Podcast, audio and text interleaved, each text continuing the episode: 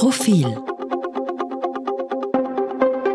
Podcast Herzlich willkommen beim Mittwoch-Podcast des Profil der Innenpolitik-Podcast. Ich spreche heute mit Clemens Neuhold aus unserem Innenpolitik-Ressort. Hallo Clemens. Hallo. Und ich bin Christian Reiner, Profilherausgeber und Chefredakteur. Einmal mehr werden wir uns in dieser Woche nicht den unbedingt positiven Seiten des Lebens widmen, sondern Corona. Eigenartiger Zustand im Lande, Clemens. Wie, wie siehst du das? Wie, wie fühlt sich das an? Für mich persönlich, aber sicher auch für viele andere, fühlt sich das ein bisschen an wie ein Schwebezustand. Die Regierung ist in den Lockdown gedaumelt, hat dann aus der Not heraus, aus der Hüfte fast, eine, äh, eine Impfpflicht ähm, herausgezaubert. Und jetzt wirkt es so, jetzt haben wir den Lockdown, äh, jetzt wirkt es so, als würde man in beiden Dingen äh, ein bisschen äh, unsicher sein, ob das auch wirklich so wirkt, beziehungsweise wie man das umsetzt. Also der Lockdown, das sagen schon die ersten Virologen, 12. Dezember, das hält nicht, das muss verlängert werden. Und bei der Impfpflicht sind mehr Fragen offen als überhaupt jemals beantwortet wurden. Also je mehr wir und auch, auch ich persönlich gerade diese Woche dran recherchiere, desto mehr Fragen stellen sich. Also ja, um es kurz zusammenzufassen, im, sie leiden jetzt unter dem eigenen Schlamassel, das sie angerichtet haben bin komplett bei dir. Äh, nach dieser Pressekonferenz, äh, bei der der Lockdown und die Impfpflicht verkündet wurden, seither haben wir eigentlich nichts Konkretes mehr gehört. Aber hm, zunächst mal stimme ich mit dir überein. Wir sind von 0 auf 100 gefahren, nachdem äh, Monate und Monate alles versäumt wurde und nichts passiert ist, was man sehr wohl dem abgetretenen Bundeskanzler und noch ÖVP-Chef Sebastian Kurz zuschreiben muss als Fehler sind wir plötzlich das erste Land, das Impf eine Impfpflicht verordnet hat und das erste Land in Europa jedenfalls, das zum vierten Mal einen kompletten Lockdown hat und das erste Land in Europa, das jetzt wieder in den kompletten Lockdown gegangen ist. Also von 0 auf 100, das zeigt, ich habe das auch im Leitartikel geschrieben, das zeigt nur, wie orientierungslos äh, Österreich und diese Bundesregierung ist. Am Cover diese Woche der Titelseite steht, äh, steht Dilettanten und Saboteure und das bezieht sich einerseits auf unsere PolitikerInnen und andererseits natürlich auch auf die, äh, jene Menschen, die sich nicht impfen haben lassen. Aber es ist so, wie du sagst, was, was, was, was passiert es mit der Impfung. Es ist unklar, es gibt ein Datum, es ist nur unklar, heißt das, ab diesem Zeitpunkt müssen alle einmal geimpft sein, heißt das, ab diesem Datum muss man sich impfen lassen. Seit mehreren Tagen nichts, gar nichts. Also ich gehe bei der Impfpflicht gehe ich mal fix davon aus, dass es eine Übergangsfrist geben wird, die erst mit dem 1. Februar beginnen wird. Warum der 1. Februar?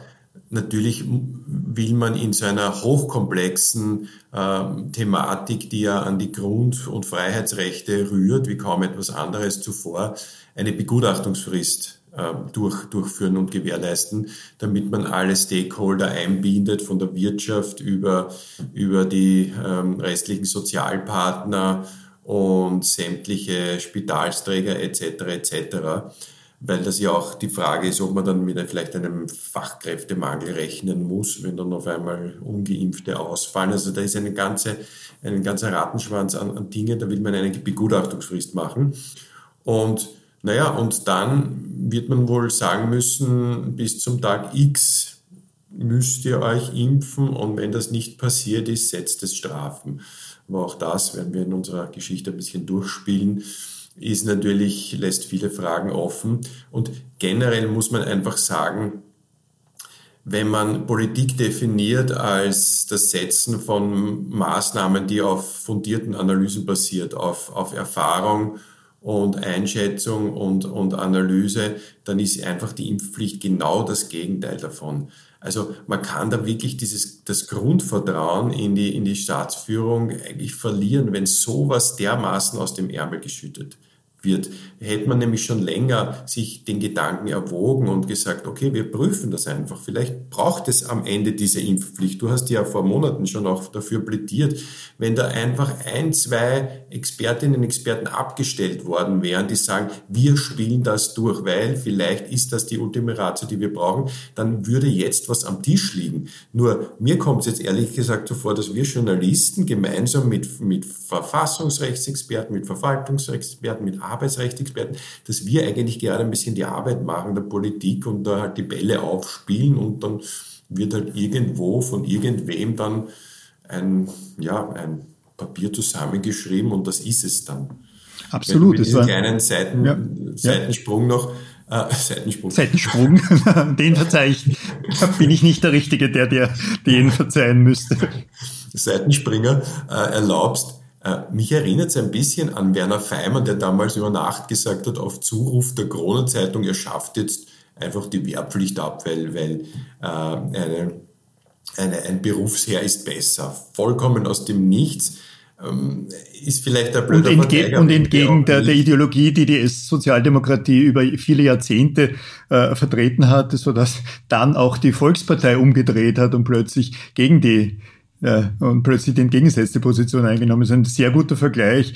Also wenn ich es einmal mehr auf, aufgreifen darf, es ist schon absurd, dass es jetzt nicht die Politiker sind, die, äh, die darüber diskutieren, welche Maßnahmen notwendig sind, sondern wie du sagst, Journalistinnen, äh, zum Teil Medizin, aber vor allem, vor allem Verfassungsrecht. Ein großes Wunder ist es natürlich nicht. Schauen wir uns an, wer, wer hier jetzt regiert, beziehungsweise die Zügel in der Hand hat. Ein ein Gesundheitsminister, der eben noch, äh, eben noch eine äh, Praxis für niedergelassene Ärzte geleitet hatte und dessen politische Erfahrung in Teilhabe an Koalitionsverhandlungen bestanden hatte und plus einem äh, Diplom für, äh, für TCM also traditionelle chinesische Medizin, den Seitenhieb erlaubst du mir jetzt. Und daneben ein Bundeskanzler, der eher zufällig ins Amt des Außenministers gespült wurde in einer Übergangsregierung und erst recht zufällig jetzt ins Amt des Bundeskanzlers äh, gespült wurde. Ja, kein Wunder, dass die beiden das nicht können, dass es keinen Plan gibt und ich will jetzt gar nicht über den Rest, den, den, Rest der Bundesregierung sprechen. Aber wie, wie du sagst, da sollte es natürlich Vorarbeiten geben und die gibt es nicht. Ähm, vielleicht ein kleiner, kleiner Einwand, äh, Schallenberg kann es nicht. Äh, ja, er kann es nicht, weil er ja ähm, jetzt über, über Infektionskurven spricht, wie früher über den Iran-Deal. Das merkt man auch ein bisschen. Also ich glaube generell, er kann Politik, er drückt sich gewählt aus, er bringt Dinge am Punkt. Es ist eigentlich erstaunlich, wie, sel wie, wie schnell er diesen Themenswitch äh, schafft. Nur er kann unmöglich in der Thematik drinnen sein. Und äh, das zeigt auch wieder, dass das wirklich der denkbar schlechteste Zeitpunkt war, zuerst eine Kanzlerdebatte zu haben und dann den Kanzler auch zu wechseln, also wechseln zu müssen angesichts der zu müssen, ja, selbstverschuldet. Unvermeidbar. Ja. Aber dass natürlich, äh, dass wirklich, ähm, ja, dass wir das wirklich nicht mehr gebraucht haben in dieser Phase, ist evident. Und, und bei Schallenberg ist ja spannend, äh, ist fast teilweise ich weiß nicht, ob er das gelernt hat von seinen Treffen mit den ein oder anderen äh, Autokraten dieser Welt, aber die Art und Weise, wie er auf die Ungeimpften losgegangen ist, ohne Augenzwinkern, wirklich sie hin, an, die, an die Wand gestellt hat und gesagt hat, also ihr seid schuld, ihr habt uns das eingebracht, wir werden jetzt euch in den Lockdown und dann Impfpflicht, ist erstaunlich. Äh, nur man hat ein bisschen auch Gefühl, er muss das halt jetzt machen und macht, wie er es kann. Und ähm, er muss aber dann auch irgendwo das Ganze umsetzen. Also er muss dann auch wirklich sagen, was ist, wenn dann fünf bis zehn Prozent äh, der Bevölkerung einfach sich hartnäckig widersetzen. Also das, das ist tatsächlich der Medaille. Er switcht da von, dem, von einem Extrem ins andere. Als er antrat, hat er noch eine Nibelungentreu seinem Vorgänger und ÖVP-Chef geschworen. Jetzt macht er inhaltlich genau das Gegenteil von dem, was wir von Sebastian Kurz gehört hatten, der ja gesagt hatte, wir werden eine, eine coole Zeit steht vor uns, für die, äh, für die Geimpften ist die Pandemie vorbei und die Pandemie ist besiegt. Jetzt macht er genau das Gegenteil und es ist sehr, sehr eigen, eigen zu sehen, mit welcher Vehemenz er jetzt gegen die Ungeimpften vorgeht. Äh, das hat jetzt nichts damit zu tun, was das inhaltlich bedeutet, dass das Profil insgesamt und ich im Besonderen äh, immer schon der Meinung waren, man müsse die Ungeimpften härter und nicht nur über Marketingmaßnahmen in die Pflicht nehmen, ist die eine Sache. Aber dass der Bundeskanzler jetzt einen derartigen Schwenk äh, der österreichischen Innenpolitik vollzieht, der Bundesregierung, ist schon erstaunlich. Auch damit, dass er gesagt hat, äh, er sehe überhaupt kein Ende eines Lockdowns für die Ungeimpften. Ich bin ja seiner Meinung, aber so wie du gesagt hast, sehr eigenartig, wie das, wie das jetzt rüberkommt, zeugt in meiner Meinung nach einmal mehr von, von, von Ungeübtheit in österreichischer Innenpolitik. Da kommt dazu, weil wir das noch nicht besprochen haben in diesen vergangenen beiden Wochen, die, die Unmöglichkeit von äh, Bundeskanzler und Gesundheitsminister in einer ordentlichen Form mit den Landeshauptleuten umzugehen. Ja, das war ja absurd, was wir erlebt hatten in Salz, mit Salzburg, mit Oberösterreich. Im Endeffekt entschieden hat das nicht die Bundesregierung, was jetzt passiert, sondern, sondern der, der Wiener Bürgermeister und Landeshauptmann mit den anderen, äh, mit, mit den anderen Landesfürsten. Also daran sieht man auch, dass dass Schallenberg und äh, Mückstein nicht gewohnt sind, Politik zu betreiben. Und interessanterweise haben wir den Vizekanzler in unseren bisher elf Minuten des Gesprächs noch nicht erwähnt, wo ist Werner Kogler in dieser Frage, der ja auf Augenhöhe mit dem Bundeskanzler äh, entscheiden sollte, ja nicht nur auf Augenhöhe, sondern darüber hinweg, da Werner Kogler ab abgesehen vom, vom, vom, vom, vom Amt des Vizekanzlers auch noch Parteichef ist, was Schallenberg ja nicht ist. Wo ist Werner Kogler? Man könnte sagen, ich habe mir heute eine andere Frage gestellt. Wo ist Peter Hacker, der Wiener Sozialstadtrat? Der wurde ja ersetzt durch den neuen Sozialstaat, Sozialstadtrat, zumindest kommunikativ, Michael Ludwig. Also der Wiener Bürgermeister hat jetzt wirklich beim Pandemie-Management ähm, sich in, an Steuer gesetzt und kommuniziert das auch ganz offensiv, weil er auch gesehen hat, wie viele Punkte ihm das bringt. Ähm, da wurde verdammt viel richtig gemacht. Nur Hinweis ja. auf das PCR-Testsystem, das offensichtlich nur in Wien so richtig reibungslos funktioniert und ganz wichtig ist jetzt in der vierten Welle auch. Und Michael Ludwig schaut jetzt nicht mehr nobel zu aus der, der, aus der Distanz und, und sagt dann nur was am, am, am, der Sonntagszeitung, sondern er kommuniziert das jetzt ganz offensiv, man sieht das auch auf Social Media und ja, irgendwie substituiert er da auch Werner Kugler. Das also tut, tut er irgendwie. Das heißt, wir haben eine implizit eine große, Koalition, eine große Koalition, obwohl, sie, obwohl es keine Koalition zwischen Schwarz bzw. Türkis und den, und den Roten gibt. Ja, wenn Michael Ludwig weiter so erfolgreich und offen kommuniziert, wird er nach Josef Klaus in den 60er Jahren der erste Landeshauptmann sein, der in eine Bundesregierung wechselt und wenn nicht sogar als Spitzenkandidat wird und damit Bundeskanzler werden könnte. Nein. Was was ein Abstieg nicht, wäre natürlich. Was halt sicherlich in der, in der Machtfrage und im Komfort des Regierens ein Abstieg wäre. Nein, es wird es nicht machen. Dazu fällt mir allerdings jetzt wieder ein, Pamela Rendi-Wagner, die formale Parteichefin der Sozialdemokratie. Ich bin mir nicht sicher, ob sie bis heute gesagt hat, dass sie sehr für eine Impfpflicht ist. Jedenfalls hat sie es nicht gesagt, bis die Bundesregierung als solche die Impfpflicht ab 1. Februar verordnet hatte. Jetzt am, am gar nicht am Rande, aber vielleicht zum Abrunden unseres Gesprächs. Äh, Ischgl, äh, eben, eben lasen und hörten wir die Nachricht, dass die strafrechtlichen Vorwürfe rund um Ischgl von der Staatsanwaltschaft beiseite gelegt wurden und es keine weitere Verfolgung, strafrechtliche Verfolgung der Vorgänge gäbe. Jetzt sage ich noch aber und darf dir das Wort einmal mehr überlassen. Aber dass etwas, das äh, bei strafrechtlichen Ermittlungen nichts rauskommt, beziehungsweise diese eingestellt werden, heißt nicht, dass alles richtig gemacht wurde, um den äh, äh, Platter zu zitieren, den Tiroler Landeshauptmann. Also es war, glaube ich, äh, ganz, ganz wichtig, dass äh, einfach ein Profil über die Monate intensivst recherchiert hat, was da schiefgelaufen ist. Und da haben wir ganz, ganz viel nachgezeichnet, äh, einfach an äh, unseren Kollege Jakob Winter und Thomas Häusl.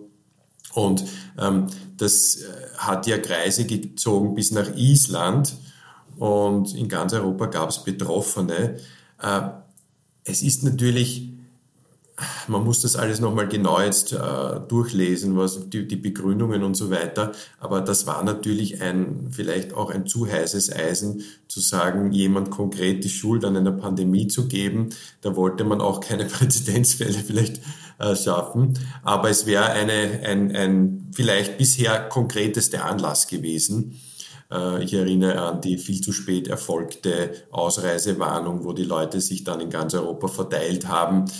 Also vom Gefühl her war das eine zu heiße Nummer für die Staatsanwaltschaft, aber das heißt nicht, dass da alles richtig gelaufen wurde. Und wie gesagt, wer Fall, die Berichte ja. bei uns gelesen hat, der kann sich eindeutig hm. überzeugen davon. Und strafrechtliche Re Relevanz ist eben nicht dasselbe wie Politikversagen oder gar wie äh, moralisch-ethisches Versagen. Jeder konnte sich ein Bild machen, was schiefgelaufen ist. Dennoch rückblickend und zugleich in die Gegenwart blickend der große Unterschied zu dem, was wir hier jetzt über einige Minuten kritisiert hatten, ist, damals kam alles sehr überraschend. Es gab keinerlei Erfahrung mit Pandemien genau. oder mit dieser, mit diesem Virus speziell. Jetzt hingegen, bald zwei Jahre nach den ersten Infektionen in, in dokumentierten äh, Infektionen in Österreich, kann man sich und kann sich die Bundesregierung, kann sich Sebastian Kurz nicht auf Nichterfahrung und Überraschung äh, äh berufen, es ist Politikversagen und es ist Dilettantismus.